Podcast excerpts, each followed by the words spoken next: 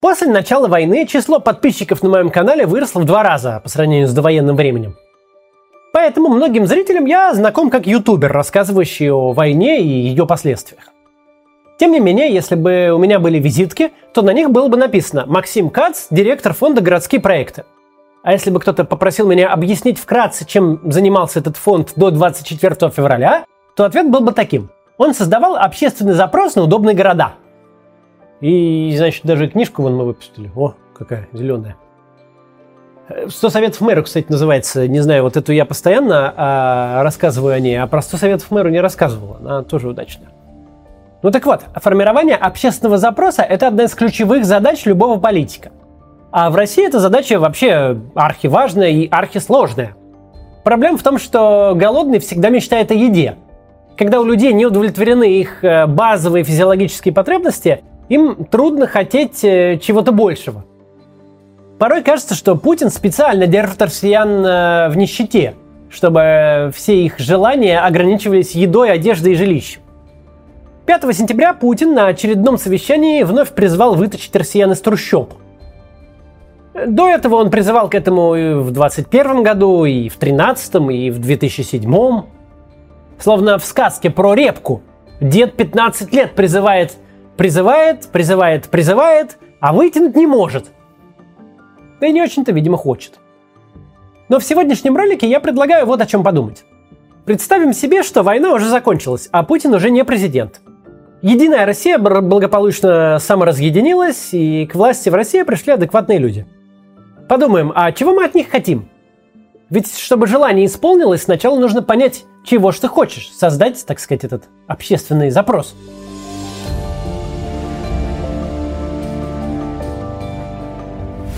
Начнем вот с чего. В рамках э, цивилизованной политической конкуренции к власти у нас могут приходить и левые, и правые, и консерваторы, и модернисты. Могут возникать самые причудливые коалиции. Но, несмотря на это, деятельность любого правительства в нашей стране должна укладываться в рамки человечности и отвечать гуманистическим ценностям. Главной целью любой новой власти должно быть улучшение жизни россиян. Не завоевание новых территорий – не бить своих, чтобы чужие пугались. Или смеялись. Но работать над тем, чтобы наша страна наконец стала большим уютным домом для всех живущих в ней людей. После двух мировых войн, четырех революций, сталинских репрессий, путинских многоходовочек, как будто позабылось, что наши сограждане – это люди, а не расходный материал, не игрушечные солдатики. Пора уже начинать жить по-людски – Первое, что должна сделать новая власть в послевоенной России – выпустить на свободу всех политзаключенных. Невиновные люди, помещенные в нечеловеческие условия российских колоний и тюрем, не должны провести там ни единого лишнего дня. Они сидят за мнение, за легальную политическую, журналистскую и общественную деятельность. Сажать их было бесчеловечно. Но заставлять их после смены власти ждать освобождения лишние дни, недели и месяцы бесчеловечно вдвойне – пожарном порядке должна быть сформирована комиссия по помилованию. В нее должны войти юристы, журналисты, общественные деятели, политики и люди других разных профессий. Задача такой комиссии – составлять списки осужденных, подлежащих немедленному помилованию. Это самая быстрая процедура освобождения заключенного. Если для комиссии по помилованию достаточно людей, имеющих общественный капитал, то к формированию уже другого органа, комиссии по реабилитации, нужен более основательный подход. Масштаб задач будет сопоставим с тем, что было сделано во время хрущевской оттепели. Комиссии по реабилитации необходимо пересмотреть заново тысячи и тысячи уголовных дел, из которых дела бывших политзаключенных составят лишь очень малую часть. Вот просто для примера. Возможно, вы слышали про Елену Хахалеву по прозвищу «Золотая судья». Она стала известна после того, как устроила своей дочери свадьбу на несколько миллионов рублей – Потом журналисты откопали у судьи Хакалевой связи с криминальным миром, особняки в разных частях света, солидный автопарк и отсутствие юридического образования. Золотую судью в итоге уволили, хотя на это ушло аж несколько лет. Но вот что самое главное. Одна только Елена Хахалева за свою карьеру вынесла около 6 тысяч приговоров, из которых 99% были обвинительными. И ее решение до сих пор никто не пересматривал. А сколько в России таких судей, как она – Прямо сейчас в российских колониях сидит огромное количество невиновных людей. Повторюсь, именно политических заключенных среди них э, в процентном соотношении немного. Гораздо больше тех, кому подкинули наркотики или на кого повесили нераскрытые преступления. Больше невиновных, чем сейчас, сидело только в лагерях э, при Сталине. Помимо комиссии по помилованию и реабилитации, понадобится еще одна отдельная комиссия по амнистии. К ней должны переходить дела тех, кто был осужден за настоящее преступление, но получил избыточное наказание. Такое в России тоже встречается сплошь и рядом. Комиссия по амнистии должна избежать ошибок, допущенных после смерти Сталина. Тогда было амнистировано множество матерых уголовников, которых отпускать как раз совсем не следовало а невиновные люди продолжали сидеть и ждать пересмотра своих дел в лагерях. Людей, которые сидели в колониях по политическим мотивам, необходимо будет привлекать в качестве консультантов для масштабной реформы системы исполнения наказаний. Они увидели изнутри, что такое российская тюрьма. Они лучше всех прочих понимают, почему она не исправляет заключенных, а превращает их в закоренелых преступников. Те, кто прямо сейчас незаконно и несправедливо сидит в СИЗО, в тюрьмах и в колониях – во всех деталях знакомиться с машиной, которая хулигана перерабатывает в убийцу, а убийцу в маньяка. Напомню, задача пенитенциарной системы ровно обратная. Делать так, чтобы человек, который совершил преступление, выходил потом из нее и не совершал новых преступлений. Для этого пенитенциарная система нужна обществу. На свободе каждый из несправедливо осужденных должен получить не только реабилитацию и компенсацию – но и приглашение в комиссию по реформированию пенитенциарной системы, чтобы она выполнять свою роль начала. А чтобы не скармливать этой бездушной машине новых людей, необходимо как можно быстрее вытряхнуть из уголовного и административного кодексов все неправомочные статьи, которые прямо противоречат нашей Конституции. По ней у нас свобода слова. Человека нельзя наказывать за позицию и мнение, даже если это мнение неприятно министру обороны или целому президенту. Конституция прямо запрещает судить человека дважды за одно и то же деяние. Поэтому, например, Дадинская статья за неоднократное нарушение законодательства о митингах не должна существовать в природе априори. Это я даже не говорю о том, что под нарушение закона о митингах у нас регулярно подводят совершенно легальные пикеты и митинги, права на которые закреплено 31 статьей Конституции. Согласно Российской Конституции не может быть и никаких иностранных агентов, конечно. Это уже абсолютный нонсенс когда человека лишают политических, гражданских и даже трудовых прав и подводят под статью без решения суда. Да, мы знаем, чего стоит российский суд, но в случае с иноагентами даже формальных судебных заседаний не требуется. Назначить гражданина России иностранным агентом может безыменный чиновник в Минюсте и даже в Министерстве иностранных дел. Завершая тему Конституции, переписана она была тоже совершенно в антиконституционном порядке. Ее нужно откатить назад – но на этом специально внимание не акцентирую, потому что даже если бы в России начали соблюдать хотя бы даже переписанную конституцию, тогда жили бы мы в совсем другой стране уже сейчас, гораздо более гуманной.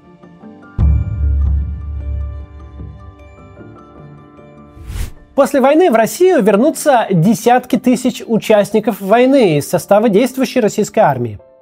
К ним подход должен быть строго индивидуальный – в по-настоящему гуманном государстве недопустимо репрессировать целую социальную группу. Следует разбирать личное дело каждого по отдельности.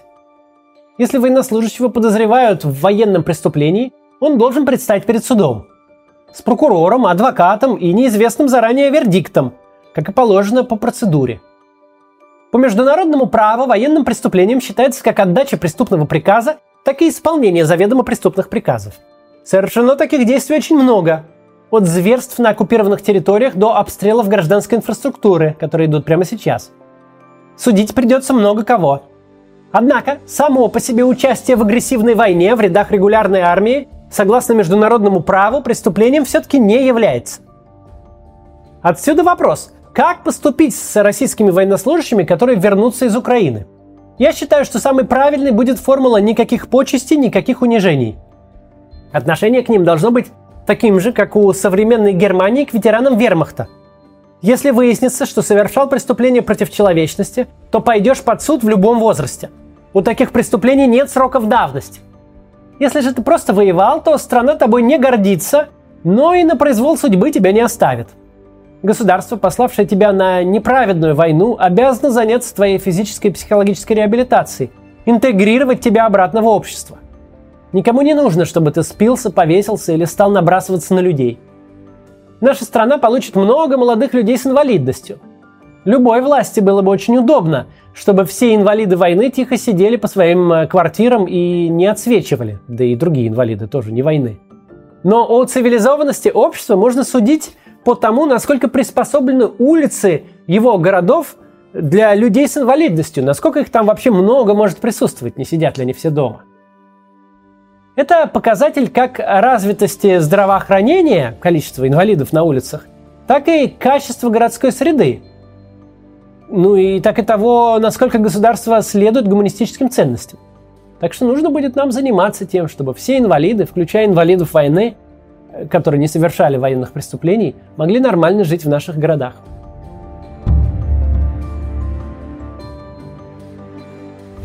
Полагаю, что среди моей аудитории у многих дома нет телевизора. Телевидение – это все равно, что домашний телефон, технология, без которой сейчас можно обойтись. Но для десятков миллионов россиян телевизор все еще остается основным источником информации. Он по-прежнему способен создавать альтернативную реальность и затягивать в нее наших сограждан. С этим тоже нужно что-то делать, иначе на смену Соловьеву, Скобеевой и Киселеву придут другие, не менее хищные и опасные гипножабы – в настоящий момент все первые пять кнопок на пульте телевизора приводят на подконтрольные государству каналы. Не менее половины из них должно перейти в частные руки. Хотя бы один телеканал стоит оставить в руках у государства, и я расскажу, зачем он пригодится.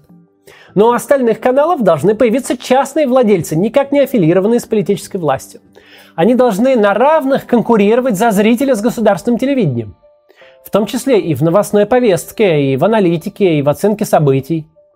Конкуренция среди СМИ – лучшее противоядие против пропаганды, причем любой, не только государственной. По большому счету, самоубийственная война имеет поддержку в определенных группах не потому, что в федеральной сетке вещания есть госканалы, а потому что в ней нет телеканалов вроде «Дождя»,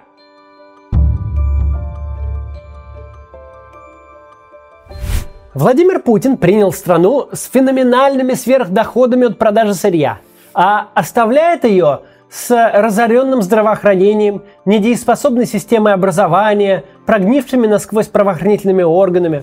Куда ни посмотри сейчас, всюду катастрофа. От расползающихся по всей стране мусорных полигонов до гибели историко-архитектурного наследия, пережившего столетия войны революции, но не 22 года путинской стабильности. Окажись лицом к лицу со всей этой разрухой адекватной российской власти, нужно будет э, разделить все проблемы России на две категории. Вопросы, которые не терпят спешки, которые нужно тщательно обдумывать, и вопросы неотложенные.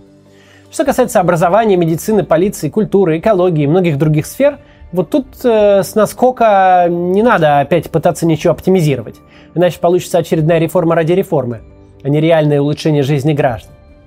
Сначала нужно выработать стратегию преобразования и поставить понятные цели и задачи, определить э, во всех деталях картину желаемого результата и обязательно установить конкретные сроки. Реформа не может продолжаться 20 лет. На каждом этапе реформ необходимо собирать обратную связь от людей на земле, учителей, врачей, рядовых сотрудников полиции и так далее. Это нужно, чтобы оперативно исправлять те косяки, которые неизбежно станут вылезать по ходу реформирования отраслей и в условиях реальной жизни. Помимо вдумчивых реформ от новой власти потребуются также жесткие и решительные действия здесь и сейчас. Если она намерена оставаться законной властью, а не временным правительством распадающейся страны, ей нужно будет как можно быстрее обезвредить все те незаконные вооруженные формирования, которые наплодил в России Владимир Путин. В данном случае я имею в виду даже не так называемых кадыровцев, они меньше из проблем.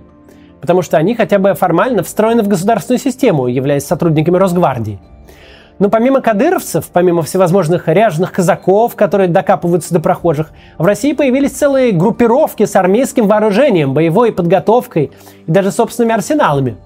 И вот они даже формально не подчиняются никому. Ни мелких самодеятельных группировок со своими полевыми командирами, ни крупных ЧВК с танками и артиллерией в России не должно быть по определению. Вот этого тоже не должно быть. Первый грех – это дезертирство. Никто не дает заднюю. Никто не отступает, никто не сдается в плен.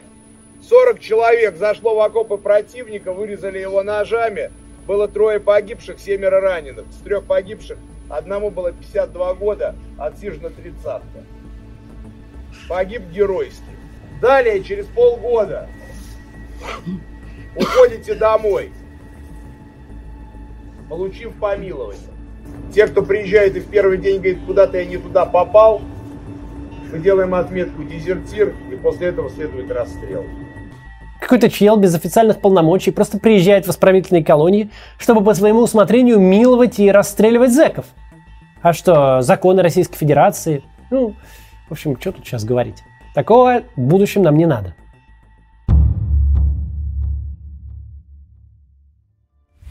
В свое время в коммунистической Польше один из главных лозунгов оппозиции звучал так «Ничего о нас без нас». В этом слогане содержался важный протест против государственного патернализма.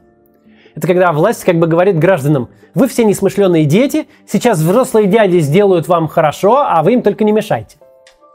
И такое положение дела раздражало поляков. Государство пытается их как-то по своему вкусу облагодетельствовать, не спрашивая их мнения. Кто бы ни пришел к власти в послевоенной России, эти люди будут обязаны руководствоваться принципом «ничего о нас без нас». В конце концов, это необходимо для их собственного выживания в российской политике. В настоящий момент путинский режим вовсю кутит за счет будущих поколений россиян. Но Владимир Путин в любом случае уйдет, а оплатить по огромным счетам придется новой власти. Ей же придется расхлебывать путинское наследие во всем его жутком многообразии. И ей же придется проводить важные реформы – положительный эффект от которых настанет не сразу, зато издержки реформ будут здесь и сейчас. На российский бюджет ляжет колоссальная нагрузка по послевоенному восстановлению. Сразу двух государств – нашего и Украины.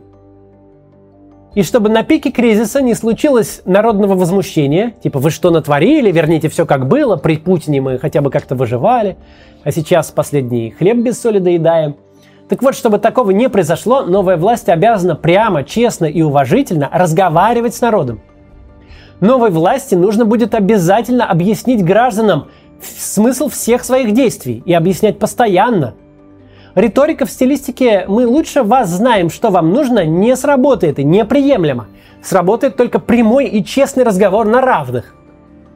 В истории есть хороший пример – Масштабные экономические преобразования американского президента Рональда Рейгана в свое время очень больно ударили по миллионам американцев.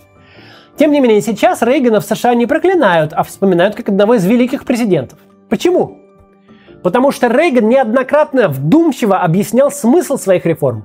Он мог в прямом эфире 20 минут при помощи цветных схем и графиков рассказывать, почему и зачем принимаются те или иные решения.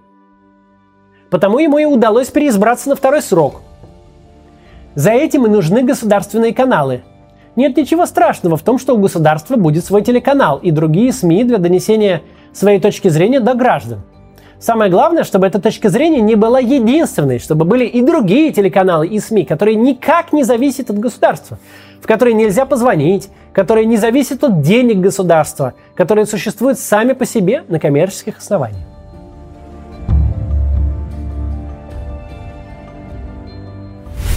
Главная идея этого ролика – это необходимость общественного запроса на либеральный гуманизм. Путинская пропаганда сделала все, чтобы дискредитировать это понятие. Мол, если придут к власти всякие либералы и правозащитники, так они сразу же все лягут под Запад, сдадут, дескать, наши национальные интересы. В действительности вся путинская политика зависит от Запада, и зависимость это нездоровая. Это выражается в самой риторике власти. Мол, американцы вторглись в Ирак, а мы вторгнемся в Украину. В США есть закон об иноагентах, так и мы сделаем свой собственный. Догоним, так сказать, и перегоним. Или наоборот, навредим сами себе, но сделаем все не как на загнивающем Западе. В любом случае, путинская политика – это постоянное сравнение себя с западными странами. Вот даже колесо обозрения построили в Москве как будто не для москвичей, а для того, чтобы помериться высотой с европейскими аттракционами. Новая и по-настоящему адекватная власть в России не станет темной тенью Европы и Соединенных Штатов. Она возьмет на вооружение очень прагматичную формулу. Внешняя политика – это продолжение внутренней. Россия должна стать комфортным для жизни государством, где приятно находиться и хочется жить. Здесь должны быть условия для развития мелкого, среднего и крупного бизнеса, питательная среда для творческих, деятельных и неординарных людей. И совершенно неважно, какого цвета у них волосы, кого они любят, в какого бога верят и в каких выражениях критикуют власть. Если они хотят что-то создавать, им должна быть открыта дорога. Ведь государству нужны креативные кадры, которые развивают технологии и культуру, создают рабочие места и платят налоги со своей прибыли. Они вечные соглашальщики, чья жизненная философия «ах, как бы что не вышло». С мощной системой образования, развитым здравоохранением, понятным законодательством, честной судебной системой, которая может решать э, споры без того, чтобы ей кто-то позвонил, которой есть доверие, с мягким политическим климатом, Россия сможет стать по-настоящему сильной. И когда это случится, Россия станет притягательной для долгосрочных инвестиций. Тогда весь мир захочет приобщиться к ее богатой культуре. Тогда в нашей стране появятся технологии на зависть окружающим. И только тогда с нашим государством начнут считаться на международной арене. Не надо будет разбиваться в лепешку в попытках кому-то что-то доказать за рубежом. Если Соединенные Штаты развязывали бессмысленные войны, то нам не надо этого делать по принципу «ну хотя бы в чем-то плохом будем на них похожи». Займемся собой, обустройством жизни в России. Тогда международный авторитет придет к нам самым естественным образом. Когда знаешь, чего хочешь, значит знаешь, чего требовать. Да, очень сложно задуматься о государственных реформах и о либеральном гуманизме, когда ты вынужден брать кредит, чтобы собрать ребенка в школу. Но задумываться необходимо, чтобы начать жить достойно в нормальной стране. В этом ролике я набросал несколько идей, что нужно сделать, когда закончится война и в России установится нормальная власть. А вы напишите в комментариях, какие позитивные идеи есть у вас. Может быть, этим всем мы скоро с вами и займемся. До завтра.